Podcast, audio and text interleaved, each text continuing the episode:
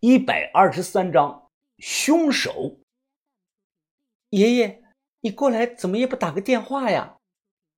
水水，你爸不在家，你怎么什么陌生人都敢往家里领啊？他们是干什么的？夏水水的脸色变了，看样子很怕他这个爷爷。我赶忙站出来说：“哦，是这样的，我们是联通公司的。夏小姐打电话说家里老没有信号，所以我们过来看看。”老者他眉头一皱，指着查户口手中的罗盘问道：“联通公司拿这个东西做什么？”我马上说：“哦，这个是进口的自感应式地磁场脉冲信号端波检测器，用来啊看附近这一带是不是被磁场干扰到了信号。”净胡闹！你们赶紧给我走人！老人生气了，夏水水冲我用力的眨眼睛。我知道他的意思是让我们先撤，我拉了查户口一把，意思是赶紧走吧。不料查户口把这个罗盘扔给我，他做了个奇怪的动作，他用手挡住了自己的一只眼，用另外一只眼看着这个老人。很快，查户口他放下手，淡淡的说道：“山根断纹命如花，祖业凋零少离家，兄弟无缘隔阴阳，老来想起心如麻。”老先生，龙虎面相，想必是个人物。最近你是否夜不能寐，常做噩梦呢？哦，你是相面先生。查户口，他拱手说道：“正是，在下是民间布衣派南平查户口。”老人一听，冷哼了一声：“哼，老夫生平最不幸的。”就是你们这类招摇撞骗的过街神棍，再不走，我就叫派出所的过来了。我夹着个罗盘，硬拽着查户口往外走。到了门口，查户口他突然回头，大声的喊：“凡人凡命，身居高位又如何？往年不做亏心事，夜里不怕鬼叫门。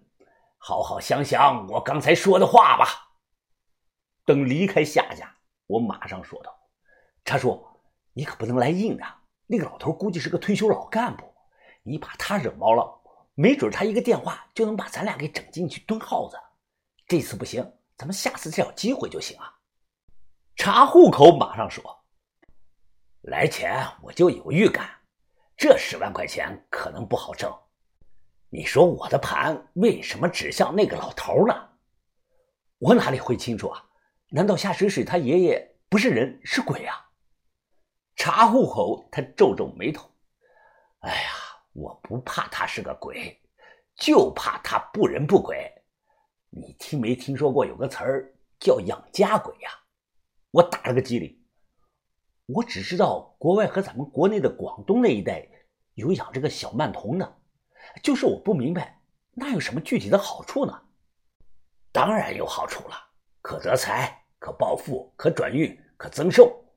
要是有高手指点呢，得到的好处就更多了。他说：“你的意思，他爷爷养了鬼，用于发财增寿？”哎，小子，这话是你说的，我可什么都没说。来前匆忙，一天还没吃东西呢。本地有什么好吃的，得填饱肚子。看天色擦黑。我也一天没吃什么东西，便带着他找了家餐馆嗦鱼粉。吃饭的时候啊，邻桌有位少妇呢，怀里抱着个小孩这个小孩看到我，便开始哇哇的大哭。我摸了摸头上这个厚绷带，心里不是个滋味啊。这个时候啊，夏水水打来电话，查户口立即要过去这个手机。他边嗦着这个粉边说。啊，姑娘，你听我的话啊，晚上睡觉的时候把窗帘拉严实，头冲着这个正南方，打盆水，记住要一半开水呢，兑上一半凉水，然后啊，拿双自己穿过的这个鞋放到水盆里，再把这个盆子呢端到外面。如果晚上听到外头有这个脚步声了，别理会他，不要开门看。说完，他把这个手机还给我，又说道。哎呀，近期呀，我们两个也要当心些呀，晚上避免去这个医院或者是公厕那种地方。他其实不说还好，他一说，我反倒怕了。我说了我遭遇这个车祸的事并且让他看了这个裂了的山鬼花钱。查户口，他点头认可的说：“哎呦，是个好钱呐！这是过去地方官局铸造的。哎，别扔啊！救了你一命，就留着它，有机会可以找人做下修复。这年头，这么好的品相的老山鬼也不好找了。”我点点头，问夏水水这个问题接下来要怎么解决。他想了想，哎呀，情况啊，比我预想的复杂。你容我考虑上两天吧。我也没想着这事儿能一下子解决掉。其实最大的这个阻力呢，来源于他们这个家庭内部，家里人不支持，这让我们很难办。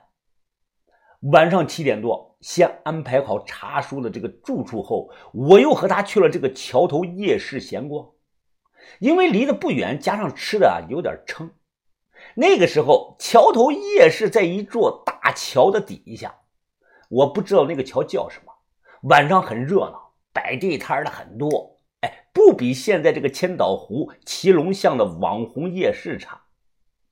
夜市上啊，我看见一个卖这个水彩画的摊子，这种水彩画不用比，哎，就靠这个手指头蘸着燃料画，碰上手艺好的，要什么人家就能画出来什么。十块钱画一幅，灵机一动，我就问这个人：“哎，师傅，你能画人像吗？”人像啊，啊，没问题。画你还是画别人呢？画别人得有个照片就行。哦，没有照片，我描述特征，你能不能画呀？呃，这个吧，这种我没有试过，好像有点难，怕画出来达不到你的预期呀。没事，师傅。我说你画像不像都无所谓，我给你一百块钱，啊，那行，那就试试看吧。我坐在这个小摊前，闭上眼回忆这个脑海中的人脸。我说特征，比如说这个戴棒球帽、长脸、高鼻梁、颧骨消瘦无肉等这些。这个师傅的功力很强啊，感觉不比这个派出所那种职业搞素描的画的差。我描述的感觉，他几下子就勾勒出来了。啊，好了，你看像不像？师傅，你把这个嘴这里啊再改一下，让这个嘴唇呢薄一些。哎，这样子的。哎，对对对，就这个样子。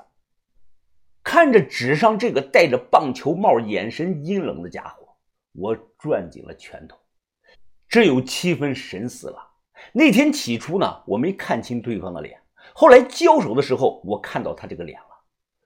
我确定不认识这个人，眼下只要能找到这个人，那就能顺藤摸瓜的查到是谁想害我。我对这个画像啊拍了张照，用彩信发给了西瓜头，又打电话过去请他帮忙找这个杀手的身份信息。很快就过了二十多分钟，西瓜头就给我回电话了，他有眉目了，本地道上确实有一个人和你这个画像的人很像。我咬着牙说道。是谁？叫什么？西瓜头他淡淡的说：“这个人叫张志宇，他算是镇海帮的人，平常呢就负责做些擦屁股的脏活。”镇海的人，我深呼吸，道了声谢，便挂了。